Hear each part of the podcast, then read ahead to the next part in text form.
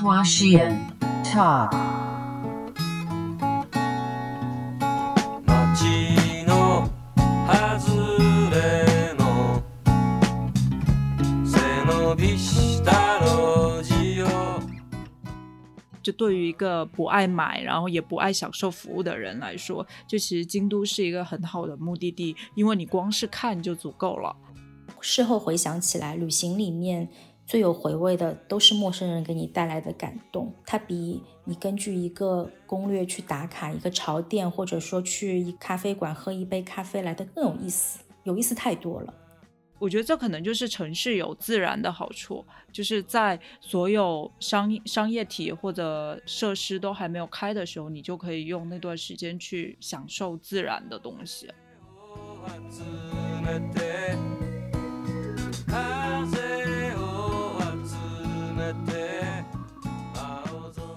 Hello，大家好，这里是花仙桃，我是黄 c o n y 今天和我聊天的是呃我一个朋友，他叫做 Cookie，现在住在欧洲。我今天想和他来聊一下京都。呃，一方面是我之前挺常听的播客，他们聊了一期京都，就还有还挺多共鸣的。嗯然后另一方面，Cookie 又是我身边认识的一些对京都很精通的人当中，又最精通于在京都散步的这这个人。对，所以我就想和他聊一下之前各自在京都旅行呀，或者乱走的一些经历，这样。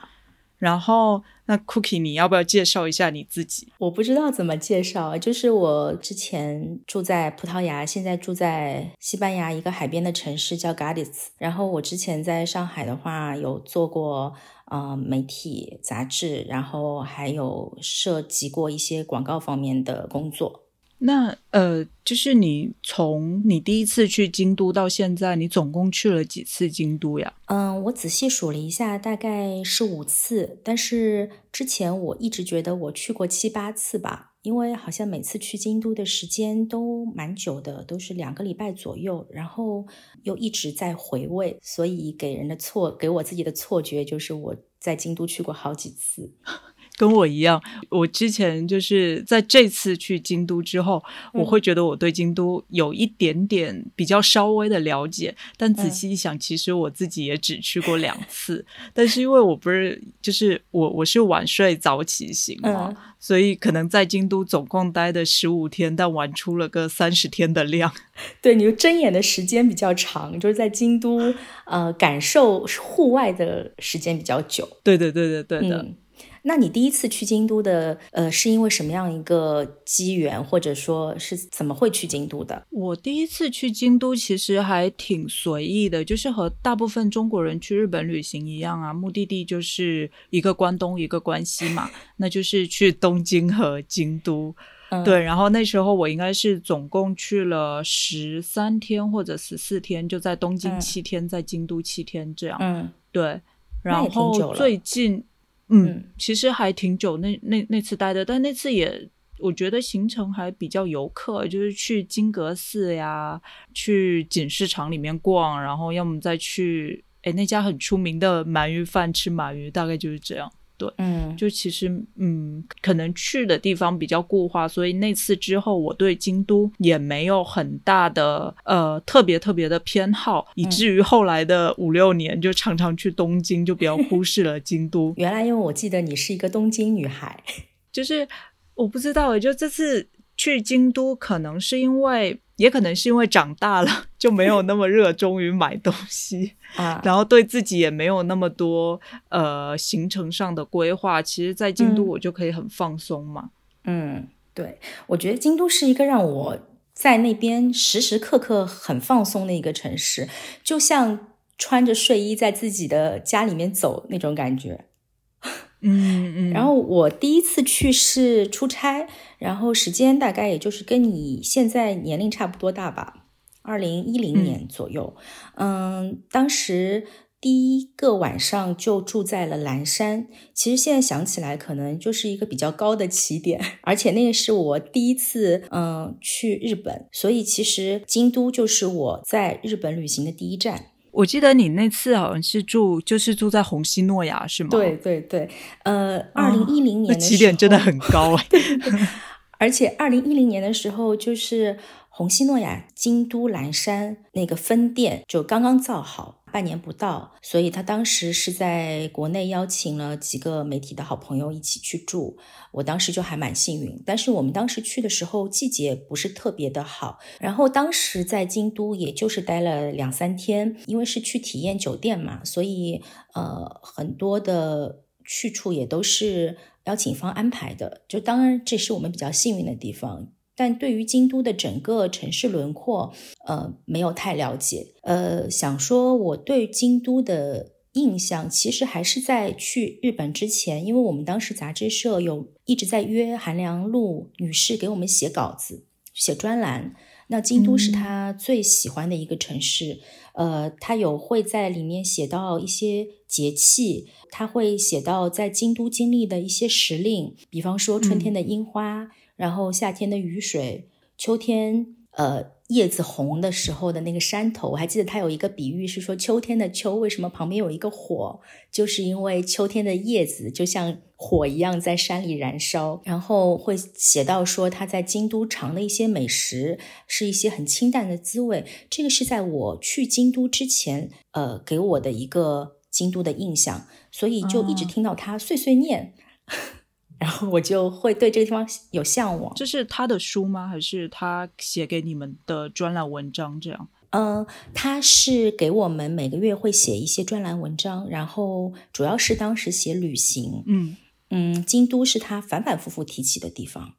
嗯，他每个季节、每年不同的时间都会想要说这个是一个我要重访的地方。嗯，所以他当时的比喻是说像一个候鸟一样一直去京都。嗯，他后来因为有一些病故嘛，就是嗯，二零一五年的时候他就离开了，啊，然后他。我记得他生前是一直想要说出一本书，是关于京都的。后来他的先生朱全斌教授就把他生前的一些跟京都有关的专栏文章，还有他的一些读者会把他呃讲在讲的一些京都的演讲，去把它整理出来，集结出了这样一本书，叫做《露水京都》。嗯嗯，这本书我还是比较推荐的。然后里面的结构是根据四季来划分的。嗯。我我我好像看过韩良露的书，都是关于台北的。这么说来，好像他跟另一个台湾作家舒国治很像。我我我对呃我自己其实看的舒国治的第一本书就是《门外汉的京都》，这本书又是我对于京都的第一个认知吧。然后我我印象很深的是苏国志在这本书里也写到，就是就对于一个不爱买，然后也不爱享受服务的人来说，就其实京都是一个很好的目的地，因为你光是看就足够了。就京都就跟电影一样，然后只要你你你自己的录像机不停下来，那这场电影就永远不会结束。我就对这个描述印象十分的深刻。然后我记得说，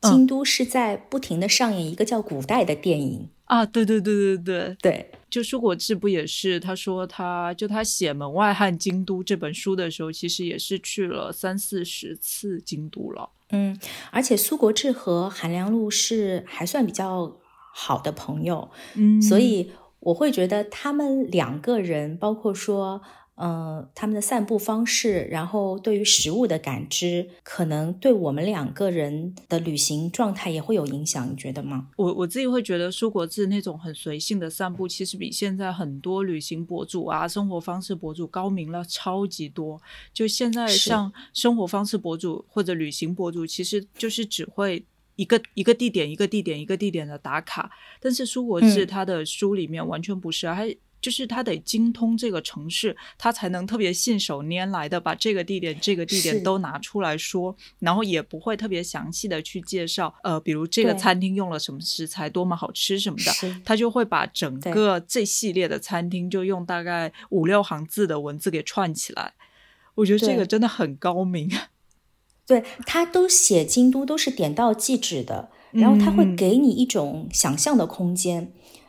而且这些台湾比较老派的作家，他们因为可能对于古代诗文比较了解，所以他会在他的行文里面渗透到很多古诗词的意境。嗯，我还记得他写京都的精华是在去一个个景点的沿途，然后他说京都是一个让人会随意走路散步都有左右逢源的地方。然后他还写到说，嗯，去京都，呃，会会为了阡陌小巷，为了竹篱茅舍，为了小桥流水，呃，然后是这种在现代的时间里、时空里面还有的一种古代感。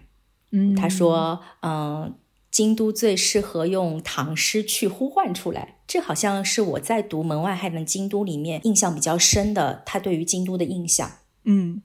而且我、嗯我猜测他好像都是一个人去京都玩嘛，就是其实是很自由的，就随时比如说午饭吃完了想午睡一下眯一下，那其实他直接就去睡了，就毫无约束。是的，对，然后我最近不是看了那个阿兰德波顿那个旅行的嗯艺术，里面就嗯说到独自旅行的好处，其实是呃。就比如说，你跟朋友去旅行，那你需要调和自己的求知欲，去符合别人的期待。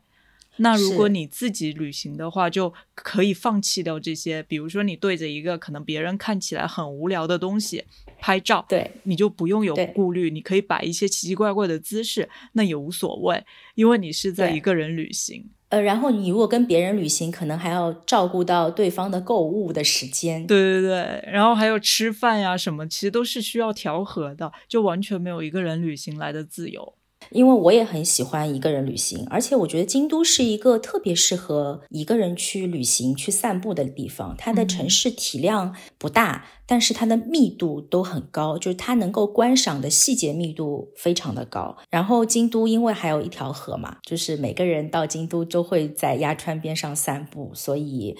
嗯，京都是有一个很大家都享受的散步路线，就是鸭川。是，像我上嗯一次去京都是十二月嘛，其实已经有点冷了，但我那天嗯到京都的第一天晚上吃完饭，然后走回酒店，正好经过鸭川，就发现鸭川边上还是有挺多人在走路啊，还有还有人是直接在夜跑。就我会嗯觉得鸭川有点像京都的一个代名词了，就它也不是什么黄河、长江这种被赋予了什么母亲河呀，然后民 族气质呀、国家这种特别宏大的意象，它就是一个普通京都人的日常生活嘛。对，对而且它也不是那种赋予一个交通的意义的，你没有看到什么有船在上面行走，它没有这种职责，它的职责就是守护京都人的日常生活。那你会觉得一条河对城市来说是很重要的吗？嗯，而且我我是觉得一条纵贯整个城市的河流，它会给城市带来一种特有的灵性。嗯，会在你会在东西方的庭院里面会看到一些庭院的设计师会考虑呃流水的造景，就是它会在庭院里面安置一个水渠，或者说一汪。嗯，那种水泊或者是一一个喷泉之类的，因为一个地方但凡有水，你就活就是活络了。所以我会觉得京都的鸭川是赋予这个城市灵性的。而且你有没有想到，就是很多大城市它都是有河流的，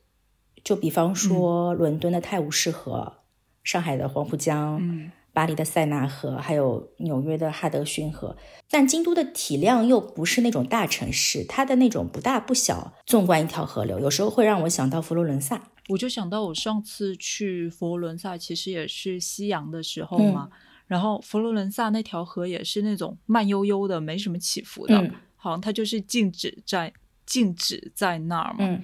然后就夕阳时候就有几个那种有点像黑社会的大哥，嗯然后站在河边的柱子旁，嗯然后在那抽烟，嗯然后旁边又是一些老头在那唠 嗑，嗯就不管好像是呃。就这个河还是一个很平等的，你不管什么样的人，你都能在它附近去享受一切。这样，对，嗯，作为我觉得就是鸭川之于京都，就像这条阿诺河之于佛罗伦萨一样，而且它就是给日常的所有经过的人都有一个很平等的日常的风景。呃，而且京都最难能可贵的是，我觉得它在市中心会保有一种很好的自然生态。对对，我觉得市中心还挺重要对的。你有没有注意到，就是市呃，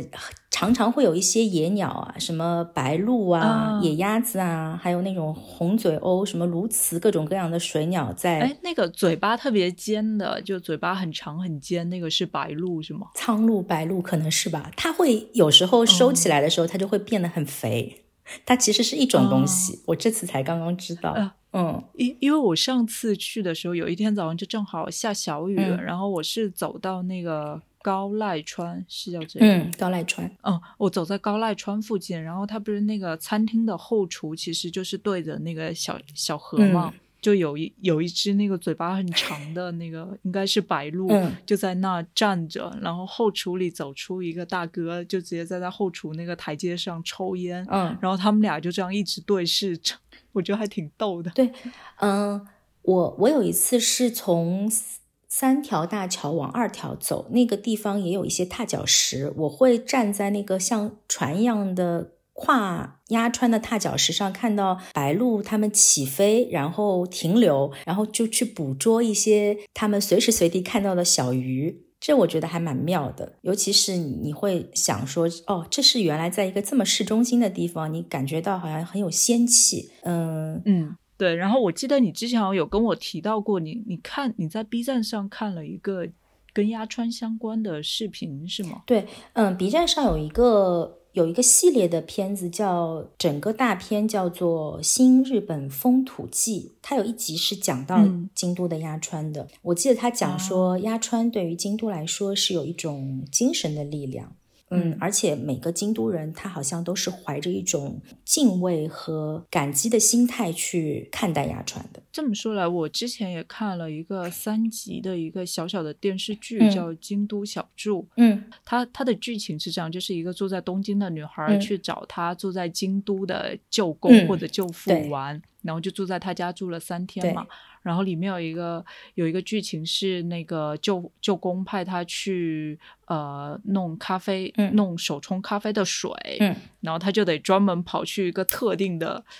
井的那边去，对对，去舀水过来。嗯然后那那时候就呃那那一段的时候，舅公就跟他说了一下鸭川在京都人心里的重要性。嗯然后最后就那三集的最后，就是舅公和他一起去鸭川边上冲咖啡，然后就看着鸭川。嗯，然后舅公就说这：“这其实是最享受的时候。”对，我也觉得是在鸭川边上逗留的时候，你就天天看着那个闲云野鹤，还有跟你一样闲闲散的人在鸭川边上遛狗啊，或者说是嗯呆坐啊，甚至是呃享用他随手带的。呃，午餐啊，这种时候我会觉得非常非常享受鸭川。然后鸭川的嗯水质在京都其实是有专门的呃政府任命的神职人员在守护的。然后在那个纪录片里面讲到有一个地方叫云田，云田是一个村落，它可能就是鸭川最早发源的那个水流的地方。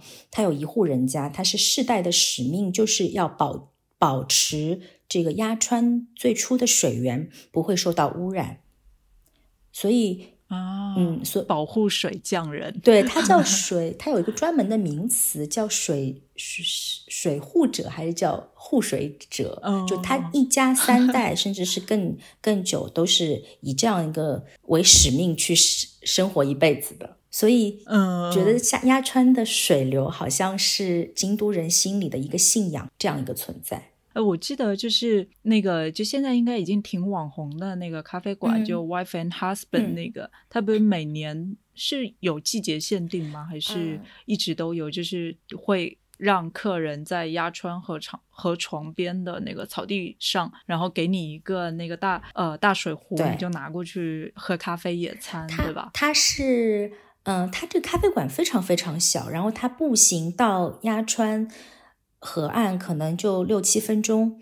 嗯，它嗯应该是一年四季都可以提供这样的服务的，但是最合最合适坐在鸭川边的季节，我想应该就是五月开始到十一月吧，其他的时间可能嗯就太冷了。嗯，对对对对他那个咖啡馆就叫 Wife and Husband，就是夫妻老婆店。我我我一直这样叫对它。然后我它不是还有一个是 gallery 和嗯烘焙、和你可以买豆子的那个叫 Daughter and Son。对它的那个嗯豆子，它出品两种，应该是混的豆子，一个就叫女儿，一个就叫儿子。我之前买过那个儿子的那个味道，嗯我觉得还挺呃很重的深烘焙，好像你说对，就我说很喜欢吗？也没有很喜欢，但就还挺可爱的了。呃，我是到那边去吃过一次早饭的。嗯嗯大概他九点钟开门的时候，就有人在那边等。因为我去的我是比较早起嘛，所以我进我就是第一轮，嗯我就会很享受在那个很小的一个窗口看到那个他老板他在里面给你嗯手冲咖啡，就觉得你在像看一个小电影一样，就透过一个小窗子在看一个小电影。你上次去京都是什么时候？我就是在去年的二月底到三月初。二月底感觉很冷门的。，对，就是它在京都樱花季之前吧，很清淡的一个季节，然后人流量也不大，然后住宿啊、机票啊什么的就特别特别便宜。我在那里待了有十二三天吧，然后整个的嗯住宿加上机票，可能就真的是三千块钱不到。哦，我记得你好像是飞了乐桃嘛。，对对对，乐桃有一点好，虽然它需要你非常到的早的到机场，但是它到大阪那关西机场很早，就那天你嗯是完整的，然后他回上海的那个航班又非常的晚，然后最后一天和第一天、啊你都不用掐头去尾，就是很完整的两天。好棒。，对，就不太想浪费其他的时间。嗯，然后我我们说回那二月底的时候，京都它都是光秃秃的，就整个的树木也没有任何的绿叶。但京都嗯又是一个在随时的季节去都是一个有风景的地方。然后二月底给我的印象，就整个京都，嗯，她像一个就四五十岁的那种不施粉黛的中年女性，她很素雅，很文静，嗯，呃，然后二月底还是梅花季节，就梅花它跟樱花不一样的地方是它有一种力量感，它的枝叶啊，它的那个尤其是枝头，它会有一种树枝，它会有一种力量感，然后它会更加有一点东方的那种古古韵味。嗯我会去北野天满宫啊、下鸭神社这边专门去看梅花，梅花而且是有香气的嘛，它那个香气又好像是从古远的时时候传过来的，嗯，这也是二月份京都的一个自然上的画面感。我就是嗯。之前看那个《本土东京》那本书里面，就说到一个路，嗯。里面就说到一个路上观察学嘛，然后就讲的嗯。是，其实这个学派当时是应该是一九八零年左右，日本的一些建筑师、艺术家给弄的一个比较新潮流的一个学派，然后其实就是希望人们可以捕捉那些没有被资本主义啊或者政府控制的，是由市民自己嗯产生出来的风景。这些路上观察学派的人就致力于去发现这些景致，然后我就会觉得京都提供给行人观察的这种素材就超级多，而且大部分都是精致的，就都是那种对对每一个市民自己出于可能是自己长久以来的审美意识啊或者美学观念培养出来的一种，就自己随便在门口那个一小汪水池里一放一个叶子或者放一小个花，其实就是很精致的一个景象。对，而且他们分寸感掌掌握的又很好。我有记得说，我有一天早上从锦市场到三条大桥那条路的小小巷里面，我走了很久，然后你会看到他们门口摆摆放的东西，他们的那种审美上的分寸感非常的强烈，他们不多不少，然后颜色也不嗯是嗯。很浓重的，它只是作为一些点缀。然后我就想到说门脸的门脸这个话题，就想到说我们之前两个人都挺喜欢看的那个纪录片，叫做《京都人的秘密欢愉》，还有一部是同一个系列的《京都人的私房雅趣》，里面有讲到京都人他会自觉的保持他家门口的干净，然后每天早上起床的第一件事情就是把门口的地面扫干净，同时又要照顾到两边邻居大约三十公分左右的地面，你也你也得去扫，是他们的一个默契的潜规则。嗯嗯。我觉得这个可能就是小事里面体现的京都人的呃分寸感，对对是体面的，嗯。然后又很节制。对，嗯。我我想到就是我上次去去那个 Inoda Coffee 嘛，然后那家嗯。咖啡店应该反正就被池波正太郎说是有点像是京都第一咖啡店这样。对，嗯然后我嗯我去那个是总店对吧？对对对，就在是三条嗯还是四条那边？应该三条三条那边，对对。然后我去那个咖啡店的时候，他店员基本都是比较上年纪的人了，然后都穿着西装这样。然后呃，因为我们这样去咖啡店，其实除了咖啡啊点的东西，他还会送一杯白水嘛。然后在 Inoda 的时候，我就发现一个很有趣的事情是，呃，他那个白水白水一般我喝了一口，就是白水是有空隙的时候。然后店员就会默默的从从我身后出来帮我续满，然后只要我再喝一口，他又会来续满，就是他绝对不会让我呃没有完整的一杯水来喝，但是他又不是那种很要你注意到他正在做这件事，他就是默默的来。然后，然后他不会过分殷勤。对对对，其实就是比如说你是两个人去的话，两个人在聊天，你就会很自然而然的那个水就在你旁边，好像有一个自动在蓄水的东西在给你加，你就不会注意到这这个场景，但他又是一直在给你做服务的。对，就你不会感觉到他那种，如果是有贵式服务，甚至是说像国内一些太。像海底捞那样的服务，你会觉得有压力。这个你去，你完全不用给他太多的回应。对对对，海底捞那种就会让人有点尴尬。对，嗯，就有些人跟你鞠躬，就当然他也是也是好意职业的，然后你 对，然后你就会不停的又跟他再去回着鞠躬。对对对对，这种好像在京都没有太多会感受到，就京都人他会让你觉得舒服。嗯，呃。然后我会想到说，从小到大，上海人就是我会被我妈妈还有外婆教育说，小孩做人要看山水，做人要看山水，这是这是上海话。然后他的意思就是看山水，就是山山水，嗯，就是他要让你注意到对方的，就是你要会懂得感受到对方的。一个神色，就是其实就是察言观色，就是讲到的是一个，嗯，你待人接物要有分寸，就要有边界感，嗯，就类似日本人说的那个读空气嘛，其实就是你要有眼力劲儿，你知道别人什么时候该说话了，什么时候不该说话了。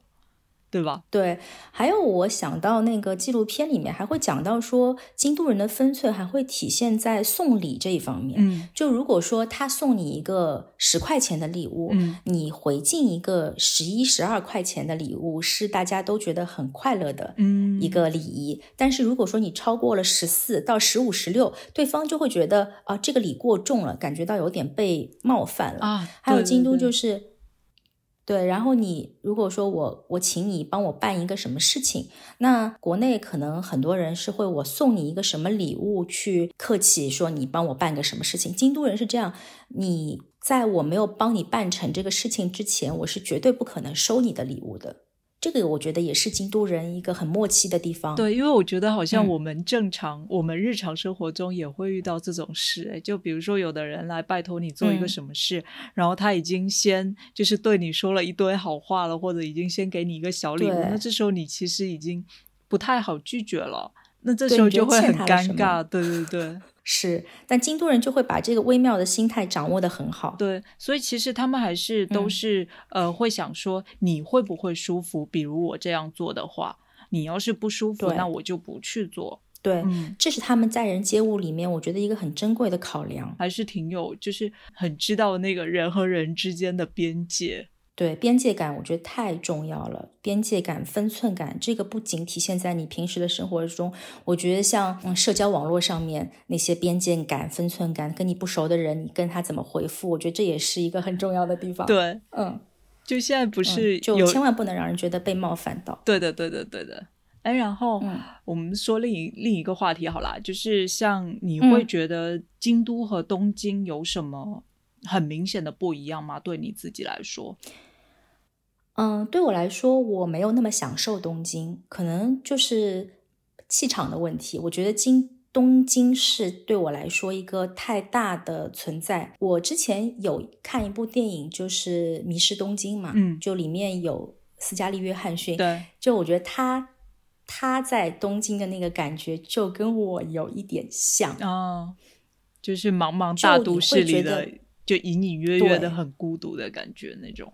对，非常非常的孤独。嗯嗯，就我不知道怎么就去哪里。嗯，然后在这个文这个电影结尾，好像是他有一天是撑了新干线去了京都，在平安神宫，在平安神宫，他好像就觉得很很很放松。哎我觉得这这个就是一个很对的，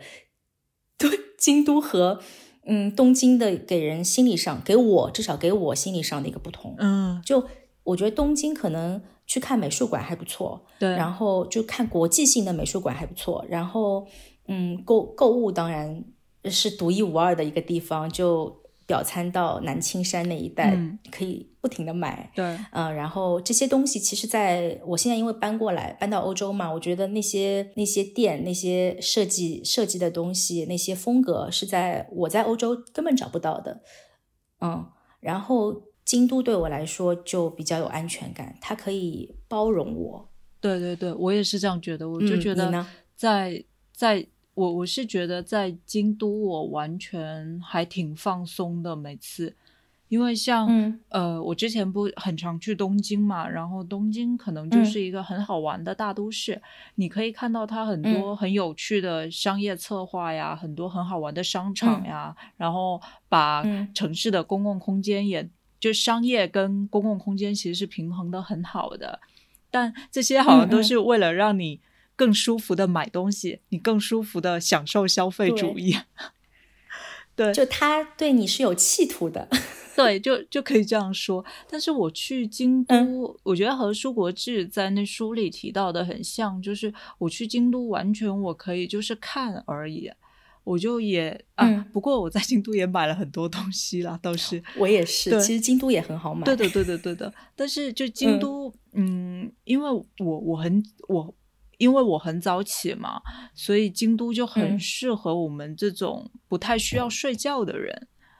就比如说，嗯呃，早上五六点醒来，然后整理一下，六点半出门。那其实六点半到八点之间，我我就可以在鸭川边上闲逛，然后八点左右那嗯个寺庙又开了嘛，就可以开始去嗯寺庙里看一看。然后可能九点十点咖啡嗯馆开了，我就可以去吃个早餐，喝个咖啡。我的一天就这样比大家都提前三个小时的开始了。但是在东京对，东京的话，五六点起来，以前我还可以去驻地市场，然后现在嗯。maybe 可能之后还可以去丰州市场，但其实去来就是嗯。鱼市场去多了，其实也就那个样子嘛，就你就看一看，对。然后吃一顿海，吃一个海鲜冻，好像也就仅此而已，嗯。对。然后东京就是八点之前，其实没有太多能去的地方，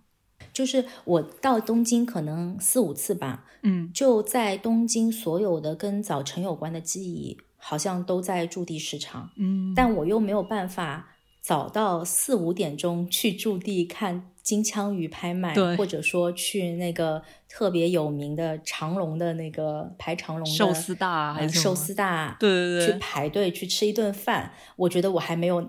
我觉得没有这个我我并不想那么早做这个，出席对，然后你会发现，就是你在驻地市场吃完早饭之后，那一段时间就空了。对对对，就你跟那个城市的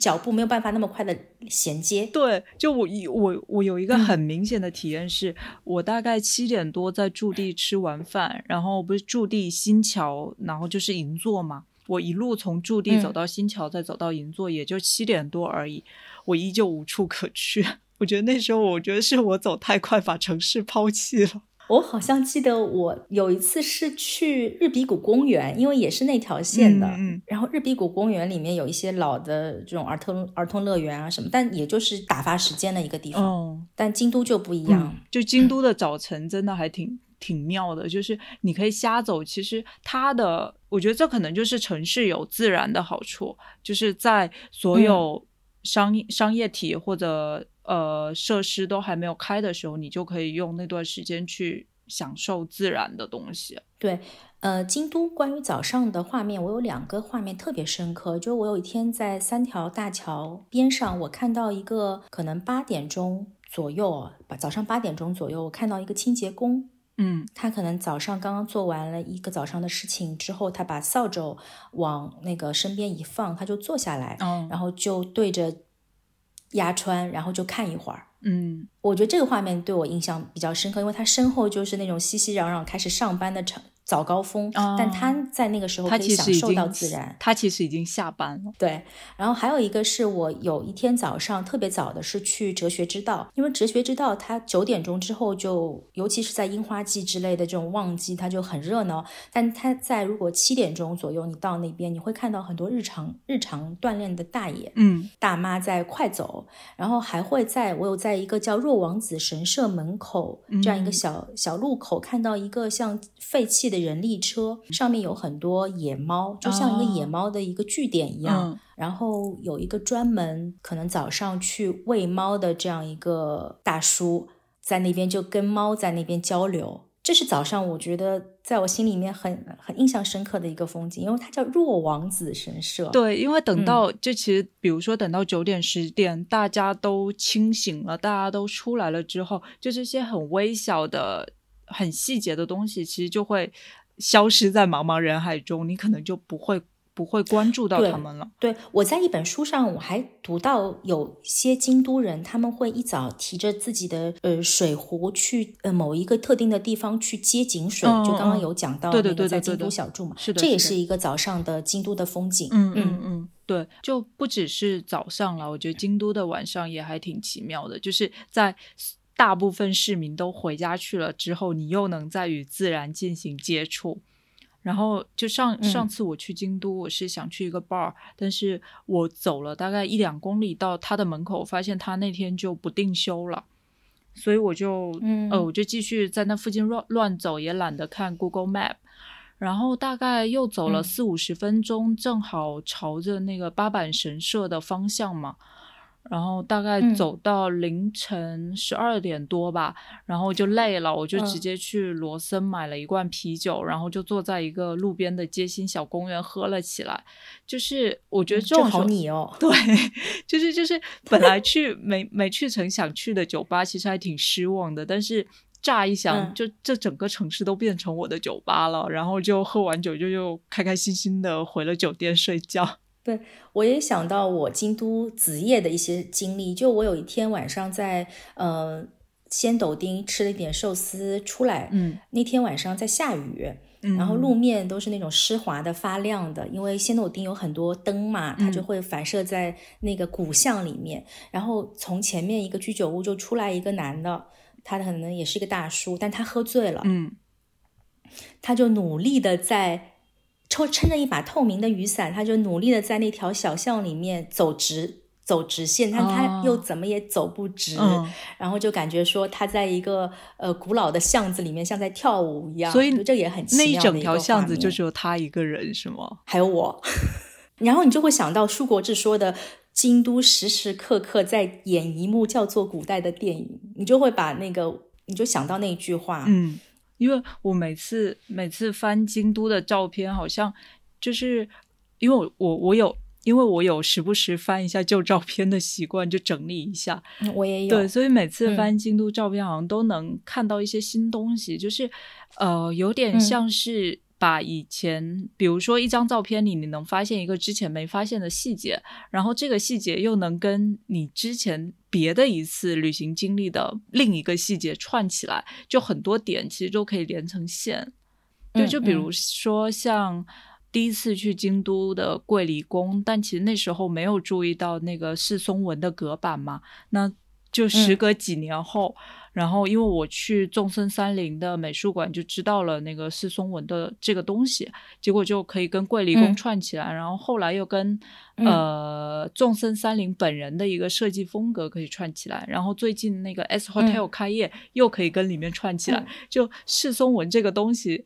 它就一直出现在呃我最近的视线范围之内。然后其实我在四五年前去京都，我就跟他有过接触了。对，是东福寺吗？东福寺是那个应该是青苔跟石头的那个格纹吧，也是众生三林弄的那篇。嗯呃，然后我就会想到你说的，就整理照片嘛，我就想到前两天我正好跟我们一个共同的朋友，他也是一个旅行作家，他叫毛豆子，嗯他写了一段话，他说：“我的一次旅行的终点不在目的地的机场，而是终于在为了这次旅行写完他的记行，旅行哦才算告一段落。我觉得我也写过跟这个这个相似的共鸣。嗯我是嗯我是在想说，嗯，就旅行它通常好像是在多年以后重温或者嗯认真整理之后，再一次一次的完成的。对的，对的，对的，对，随着你的阅历的增加，然后常常会从原先的旅行记录中会提取一些不同的东西，是，然后好像是用回忆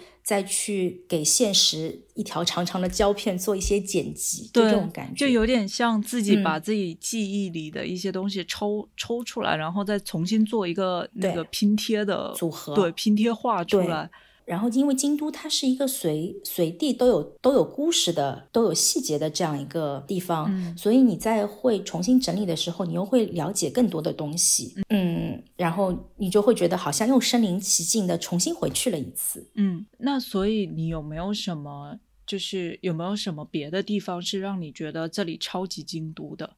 嗯，我我在佛罗伦萨还有塞维利亚的河边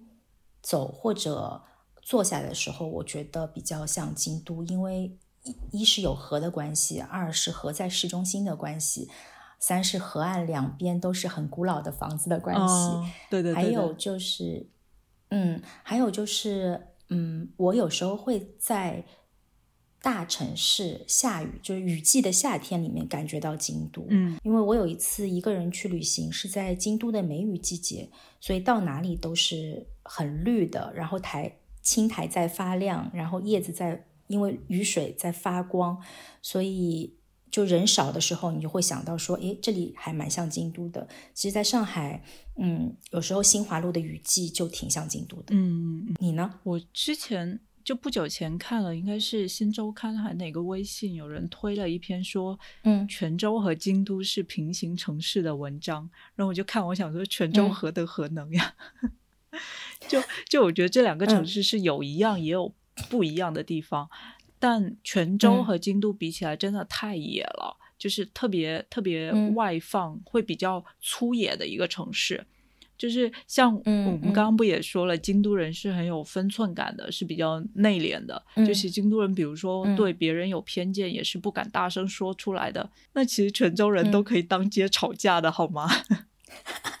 因为就这个就很。泉州人比较外放一点。泉州可能跟台南比较像，就都是那种比较庶民的性格的。台南跟泉州是不是地理上也会比较接对近？所以我觉得食物也很像，对，因为是福建嗯偏南方一点的那种好像说最早的嗯台南人应该都是泉州过去的。哦，而且就是台南，它给我一种感觉就是挺污杂的，嗯然后但但同样，它跟因为泉州我没有去过嘛，嗯就是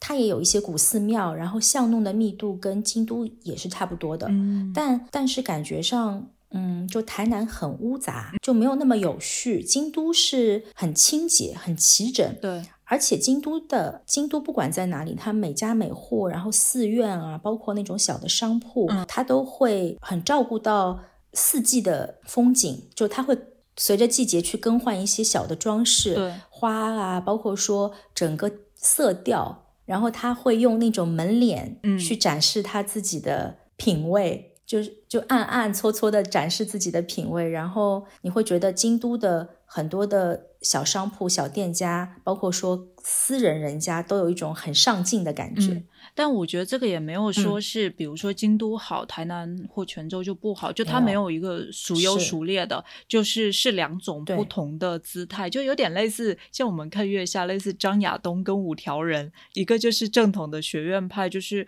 特别理智、嗯。特别清醒，然后不会有过多的嗯。表情；另一个就是五条人那种，就是、呃很庶民，然后做自己，呃特别本土的那种文化。对，一就是赤脚可以在泥土里面走的那种。对的，对的，对的。但是我觉得泉州跟嗯京都还是有、有一点一样的是，呃，我觉得两个城市对传统都是比较尊重的，因为泉州人就很喜欢拜拜啊，然后很、嗯很信，就在宗教这一方面是比较有信仰的。然后还有另一方面就是，我会觉得泉州和京都就是在新和旧的融合上都是做的比较好的。当然，京都是更嗯就现代化这一方面，京都是好好太多了。但泉州也有，就比如嗯说像泉州我很爱去的那个咖啡店，就是那个八浪鱼嘛。嗯其实它的嗯附近可能就是有一些穿着人字拖的阿伯，然后在那边嗯在门口抽烟呀，或者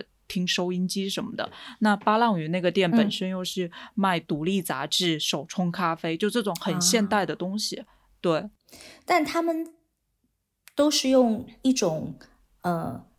很老气氛的那种外外形去包装一个现代的东西。对的，对的，对的。就是我，我觉得就是两个城市其实都是在新的、旧的，或者说守旧的、顽固的这一面，跟一点点突破自己去尝试新的这一方面都融合的还挺好的。嗯嗯，台南可能也是。对我自己也去了很多次台南嘛，其实我觉得台南的嗯文创做的，就很多时候你会觉得比台北做的更更野一点，或者更本土一点。台北其实做的有时候会偏嗯日系，但台南就不会，台南就是很很台式的。对，它嗯还是保有一种乡土气息。对对对对对，就我觉得泉州人其实是很外放，就是特别大拉拉的，很热情的。但是不是我不知道这个是不是我们的刻板印象？就大部分人都会觉得京都嗯其实是很冷漠的，你会觉得吗？嗯，我我有一个对比，就嗯我有一次是到茂安，我去做了一下，喝喝了一个东西，因为茂安它其实。嗯，在吉野山上嘛，然后我觉得那个地方现在好像有点比较有名了，然后蔬果蔬果汁也 Q 过他，然后很多旅行指南上也 Q 过他，所以老板可能就有一种我印象当中京都人的冷漠，他就是对客人可能没有那么热，也不是热情，就是他对客人就是有时候就会有一种沉着脸的感觉。然后当时、哦，京都人真的原来就是这样的。但那天后来从茂安下来，就是进了哲学之道，那时候已经快傍晚了，但我就遇到截然不同的两个京都人，就嗯。前面有两个老奶奶，她就跟我打招呼，因为我也不讲日语，嗯。但他们可能就是一开始我还误以为他们想给我推荐前面的一些小餐厅让我去吃啊什么，结果不是，他们就跟我比划了半天，然后牵着我的手，大概走了五六分钟，走到了一个山头，然后就告诉我说，嗯，你现在看到的其实是京都最美的日落，然后是哲学之道上，嗯，我们最宝贵的一个风景。这个当时就让我非常非常的感动，因为这两个老奶奶她们是一对老姐妹，然后她们说在京都哲学之道她们住了一辈子。就当时的感动在于说，你好像遇到了两个陌生人，然后他还挺喜欢你的，就他迫不及待的说想要把你带到他的家里面，从百宝箱里面的最最底下那层把最珍贵的那个家传宝掏给你看。嗯，当时嗯是有一个这样的感觉，你事后回想起来，旅行里面最有回味的都是陌生人给你带来的感动，它比嗯你根据一个攻略去打卡一个潮店，或者说去一咖啡馆喝一杯咖啡来的更有意思，有意思嗯太多了。对你刚刚说到茂安，我呃，其实我是在大学时候，在我还没去过日本的时候，然后看那时候外滩画报应该有个别册是叫做《全日本》嘛，然后那那个好好啊，对，那里面介绍了茂嗯安，我就心里隐隐记得了这个地方。但在我之前去日本我都没嗯去过，我是就是去年下半年那一次去京都才去的。然后我在那边体验还挺好的，因为呃，我到的时候是需要排队的嘛。然后应该就是你说的那个男店主，他就表情还挺冷漠的，但他知道我不会日文，然后也是跟我前面的人说了一下要怎么排队啊，怎么的，然后再跟我用嗯很不熟悉的英文，很温柔的又陈述了一遍。哦对，然后他还会跟我说，比如说，呃，等不到的话，哪里是卫生间，然后我可以坐在哪边，那边的书都是可以看的。这么说的时候，表情一直都是，我觉得是有点尴尬的冷漠，就他也不知道要怎么表现自己，就就感觉他还是有点社交恐惧。对，但他也这样，也是体现他非常职业嘛。嗯，然后我那次去茂安，就是呃，我去完茂安，然后大概是日落时候，我就从那个茂安那边下山，然后再到再到银阁寺附近，然后要准备坐公交车，嗯然后坐公交车那边正好有一个超市，然后有一个阿姨嗯。提着大包小包从超市出来，就问了我一下现在几点，然后她是用日文问的，嗯然后我听懂了零星的几嗯。个单词，我就跟她说了一下，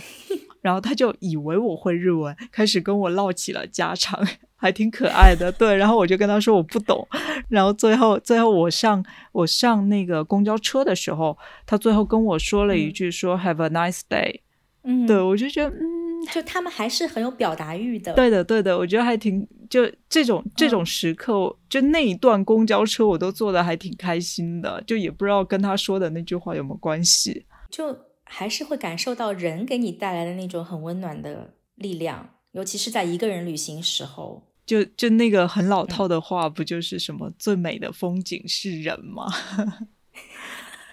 对，呃，毛豆子还讲过一句话，忽然之嗯间就想到，他说：“其实我们走了这么地方，这么多地方，终最终极的目的是跟可爱的人相遇，嗯，是不是？对，而这些是你完全没有计划的，尤其是在一个人旅行的时候，特别容易碰到，你特别容易被捡到，然后开始一场你年轻时候还蛮愿意去尝试的冒险。嗯。最后，我们要不要来各自推荐一个京都的散步街区地图？好啦，因为我我本来是想嗯按三十六小时的思路来排嘛，然后后来就正好嗯在看、又看一遍《书国志》那个门外汉京都，就发现它有一个小标题的嗯名字是“以采取跳跃法来游”，我就觉得这个真的太适合京都了。就京都不应该拥有一个三十六小时指南，就它是应该嗯呃把京都切割成一个一个模块，然后你每天起来你可能挑几个模块去玩。你就买一个六百块一张的公交卡，然后或者嗯你就单纯靠走路，然后你每天去三四个模块这样，对，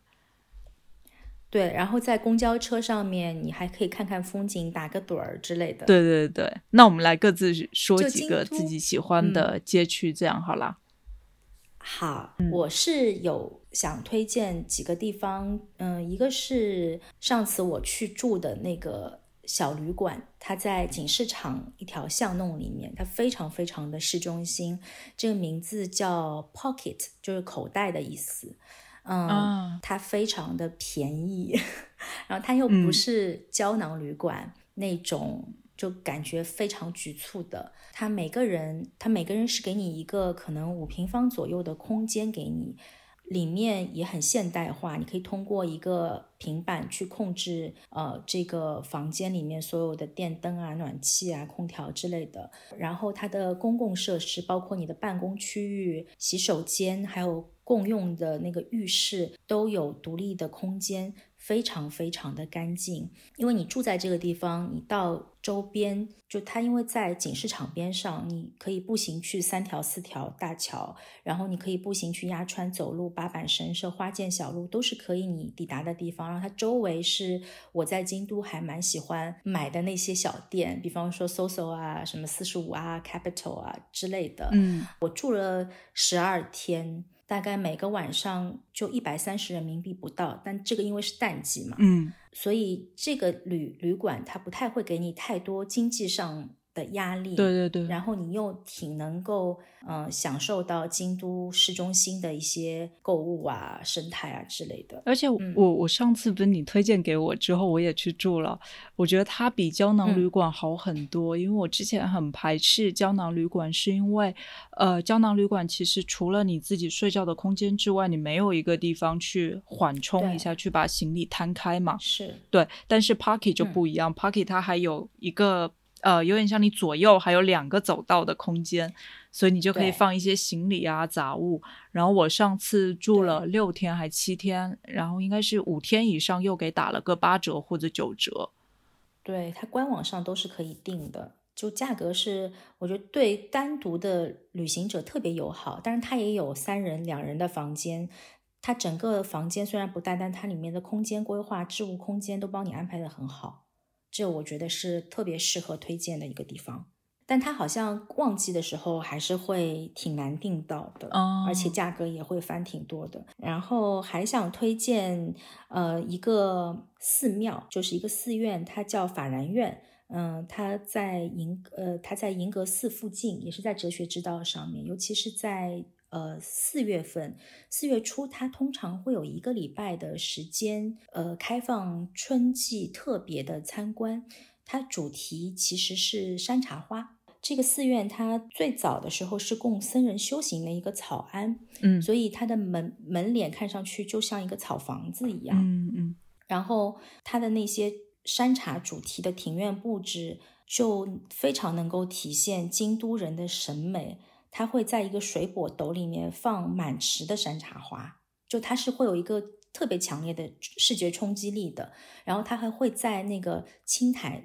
就路面的青苔上面去布置一些山茶会落下来的去点缀。然后古崎润一郎就是我们很熟悉的那个写《英译里赞的作者，对对对，他的墓也在那里，他和家人的墓都在那里。他就他很很有名的，就是他给那个两个墓碑提了两个字，一个叫空，一个叫寂，一个是空洞的空，就天空的空，一个是寂寞的寂，嗯、也在那个法然院里面。然后有时候会想到说，他会讲到的话，就他说到的美，他说是不存在于物体之间，而是存在于物和物产生的音译和波纹的那种明暗之间。我觉得这个也蛮适合去形容京都的。然后他把他长眠的地方就安排在了法然院里面。哎，不过他给自己的墓题名叫空，我怎么记得之前好像看过一本书，就是那本书是讲日本那些作家的对于饮食的观念嘛。然后古奇润一郎其实他在吃这方面是特别满的一个人，就各种肥肉啊、鳗鱼啊这种油腻的东西，他能吃超级多，我觉得还挺可爱的。难道就是？难道就是他去世了之后，世界皆空，就肚子空空 之类的？没得吃了，就他会觉得说，生命的本质可能就是回归到一个空和一个寂吧，就是嗯嗯，对，嗯，呃，还有会想推荐两个跟摄影有关的小很小体量的地方，但它非常近。一个是在花见小路尽头的莱卡京都的艺廊，它是一个老的茶屋改建，当时也是在莱卡百年的时候开幕的。呃，一楼它就是卖一些徕卡的相机啊、镜头啊，包括说一些周边。然后在这个小的商店里面，你可以买到就是徕卡唯一的一个跟京都有关的周边，是一把金扇子，就是上面还有徕卡的一个 logo 什么的，我觉得这也蛮有意思的。然后二楼它通常是会办一些小型的摄影展。就还蛮值得一看，就它主题其实是非常小的，比方说他会找一个摄影师专门拍的手，关于手的一些主题的作品。嗯然后二楼因为它是一个艺廊，同时也是一个阅览室，呃，它有一个书架，上面有非常多其实比较昂贵的摄影集。这是我在京都很喜欢的一个地方，嗯，然后在花见小路入口对面有一个京都现代美术馆，它叫合璧馆啊，我上次标注了嗯合璧馆，但是没有去。哦、就我觉得对，下次可以去，你反正去京都很方便。就它那个合璧馆是一个很小的门脸，它就特别特别容易被错过。然后它是我认为京都最好的私人摄影的美术馆。这个地方它原来可能是展示一个京都陶艺家叫北大陆鲁山人的陶艺作品，但后来因为那个馆长他特别喜欢。嗯，摄影，然后他很喜欢那些马格南摄影师，就二十世纪那些比较嗯经典的摄影师那些黑白作品，所以他会定期的举办嗯马格南摄影师的展览。我在那边有看过 El Elwit 的展，哦，然后还有遇到过布列松的展，嗯然后在那个小的很窄的大概三三层楼的空间里面，你在有有一层楼打开电梯的门，你会惊呼一声。在一个镂空的屋顶下面，就是有一棵枫树，然后它根据四季的变换，它会有不同的颜色，就那个场景还是很震撼我的。哎，这我想到，我之前在清景泽就是遇到西泽立卫设计的那个千柱博美术馆，其实它也是在整个呃美术馆的中间，然后用很多环形的玻璃把那个嗯。就把自然融进来了嘛，然后玻璃里就是种了很多树，我印象中应该是嗯。种了有一百五十多种，然后超过六万棵的植物，像个小植物园。对，所以就嗯叶子是在不同季节它会颜色变化嘛。这些六万多棵植物也也成为这个美术馆的有点像一个很大型的展品吧。就呃，日本的很多建筑，它是强调说，嗯，跟自然的一个沟通，包括安藤忠雄他说他会把光啊、水啊、风的理念融入它建筑的一个元素，还有就是你会感受到不同季节那个树的颜色的变换。对，其实这和他们那个时候就会想旬的概念，就是他们很注重节气这个概念，就是对一致的嘛。对，对，像刚刚说那个千柱博美术馆，其实它好像就是纯自然照明的，就千柱博美术馆的那个巨大的呃给树木的那个容器，也像这个美术馆的一个展品。这个跟合璧馆也是有异曲同工的，而且你会想到说，在不同的季节想去这些美术馆看这些树在不同季节里面呈现的一个颜色，然后它的茂密程度的变化，这也会让我们想到说，其实旅行也不一定是要到访某个目的地，而是去到访某一个季节。然后 c o n y 你是在京都，嗯，有什么比较私人想要推荐的，没有那么红的地方吗？因为我知道你在公众号上面其实写过很多，就是嗯，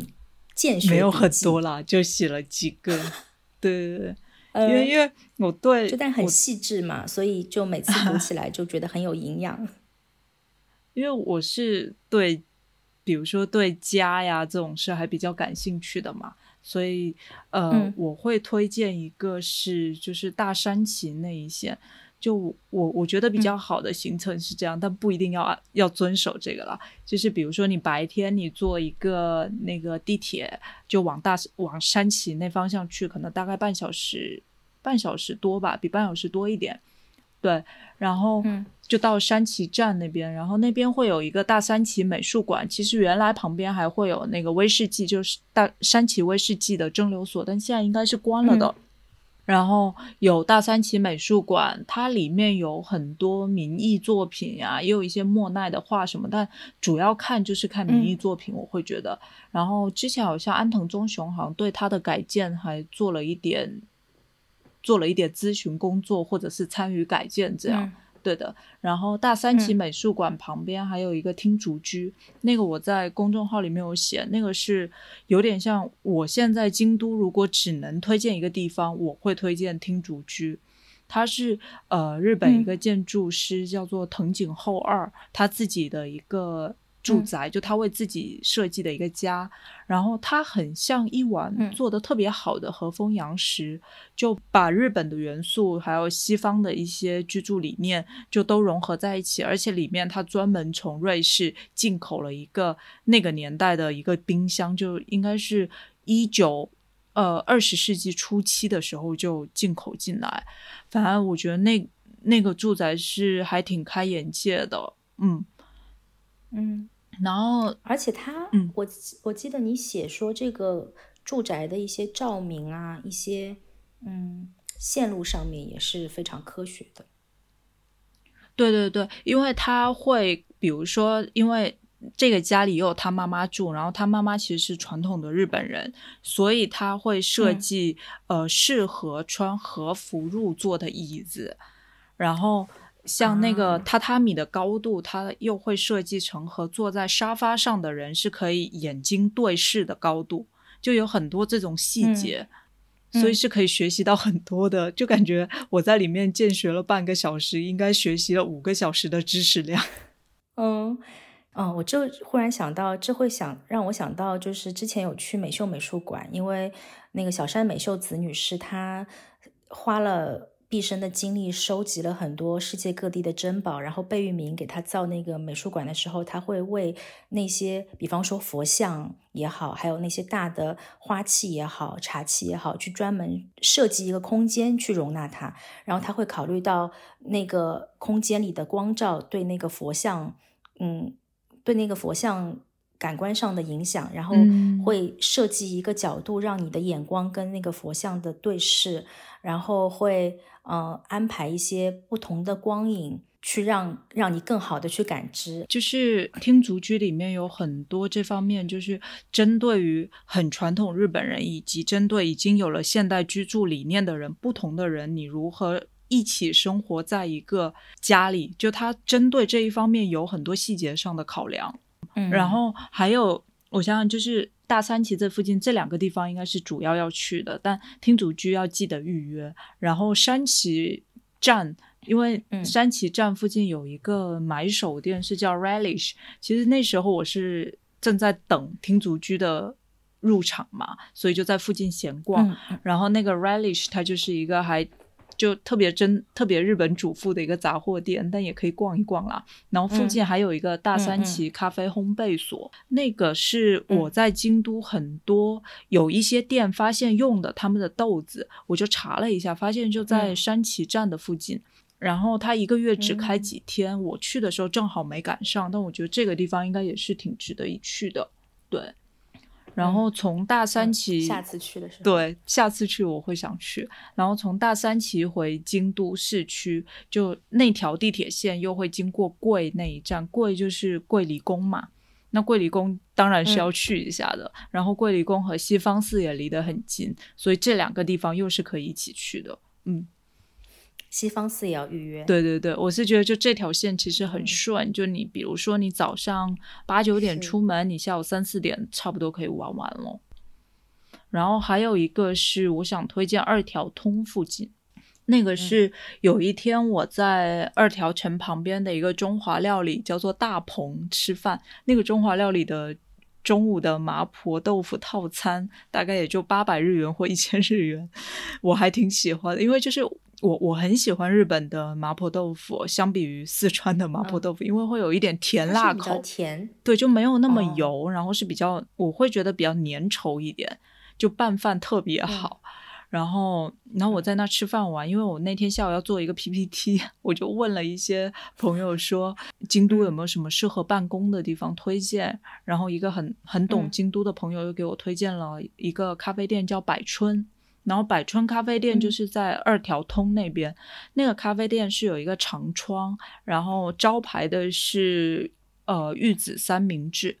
然后咖啡也还不错，是一个女老板娘在当家。然后我从大棚走到百春的路上，我就发现二条通这一带好好走，因为有很多独立小店，然后有一些比较知名的店。然后到百春附近有一个古董商店，我忘了它叫什么名字了，可以待会找一下，写在 show note 里面。然后那个古董商店是一个日本人开的，但那日本人是一个亚洲地区的破烂爱好者。所以那个商店里就有，比如说来自土耳其的搪瓷制品，来自景德镇的茶壶，来自北京的老布鞋，以及来自什么巴基斯坦的铜器，就很多这种有的没的，像一个美术馆。对，但是而且它里面很杂乱，然后有一些暗，就是暖黄色的灯照着这些，就是有有一点有一点古旧破破的。器物啊，杯子啊，东西，对对对，这像不像 Pari Pari 啊？楼下那个飞鸟杂货铺？我觉得 飞鸟杂货铺还更更规则一点，洋气。对，它那个就是东西特别多，哦，就完全堆不下那种，而且也不太贵。我买了好几个搪瓷的杯子，一个也就三呃六百日元吧，五百还六百日元。哦，嗯。然后那附近其实还有医宝堂呀，就可以去买茶。然后又有适合金网，嗯，就有一些比较老牌的京都手工艺人的品牌也都在那边有店，所以就二条通附近很好走。嗯，就京都的购物体验常常是这种随便进一个真的是独立的小铺子，就别处别无他号的小铺子里面找到的。对，我觉得京都可能没有那么多的大商场，但。但是它的独立小店其实每一个都有各自的精彩，特别是如果你是对于就这种小东西比较感兴趣的人，我觉得京都是还挺好买的。嗯然后还有一个就是佛光寺附近，这是因为呃，我上次去京都，大部分时间是住在你你刚刚说的那个 parking 嘛，然后最后嗯两天我住了一个设计酒店，叫做 Anso Ango。其实那个酒店我不是很、嗯不是很推荐，但那酒店也还挺有意思的，因为它它是在京都的不同地方设立了分馆，然后你入住了其中的一个馆，其他馆的设施你都可以享用。比如说，你可以在这一边的酒店入住，去那边的酒店的健身房运动。然后他他这个目的嗯。其实就是、呃，在酒店范围内圈出了一个自己的散步地图嘛。哎，是对的，但但嗯。是就那酒店其实房间就小小的，没什么太太好玩的，但也可以住一住，也不太贵，可能就八百多一千，呃一千出头的样子。嗯。然后我嗯。住的那一个旁边有就是佛光寺嘛，佛光寺里不就有那个 D N Department 的那个店，嗯，然后旁边还有一个小食堂，对对对，然后旁边有一个拉面店，十分好吃，叫做朱一拉面。哦那个应该也是京都。拉面的名店，但是我呃嗯。就在佛光寺边上的那家是分馆，所以就不用排队，嗯。然后你就点点一嗯。份拉面，加一个它的那个烤牛肉，还有杏仁豆腐，就就是很舒服的一顿晚、哦。晚餐了。嗯，嗯，就京都一个人吃饭是基本没有任何压力的。对，我觉得整个日本一个人吃饭都是挺舒服的。对对对对对，对，嗯，那感觉我们今天也已经讲蛮多东西了。是。嗯，就我还蛮想补充的是，就不管你哪个季节到京都，呃，你可能在去之前可以留意一下网站，因为嗯，京都时不时的会有一些嗯民间的庆典活动，嗯我觉得嗯如果碰上也是不错的，可以去看一下。像我去年二月份三月初的时候去的时候，碰到了三月三的女儿节，啊，然后还会在下牙神社旁边有一个叫是那个字叫求之森还是叫什么？嗯反正那个森林里面遇到了一个为为期两天的市手作市集，加上他时不时的一些摇滚民谣音乐会，哦那我觉得也是一个很不错的体验。对我我这次去京都也有遇到一个，他每个月哎是每个月或者每礼拜一次，就在高恩高恩寺那边有一个市集，也是手工艺的市集。知恩寺哦，知恩寺对的对的。然后那个市对集其实就是老头老太太们 拿出自己的手工艺小东西，还挺可爱的。嗯对，就这些逛一逛还挺有趣的，我觉得那好像也没什么了，差不多了。好像也差不多。对哎呦，感觉说好久。那对，就京都的聊天就像京都的散步一样，没有办法计划，然后聊到哪里是哪里，走到哪里是哪里。好啦那就这样了拜拜。好拜拜。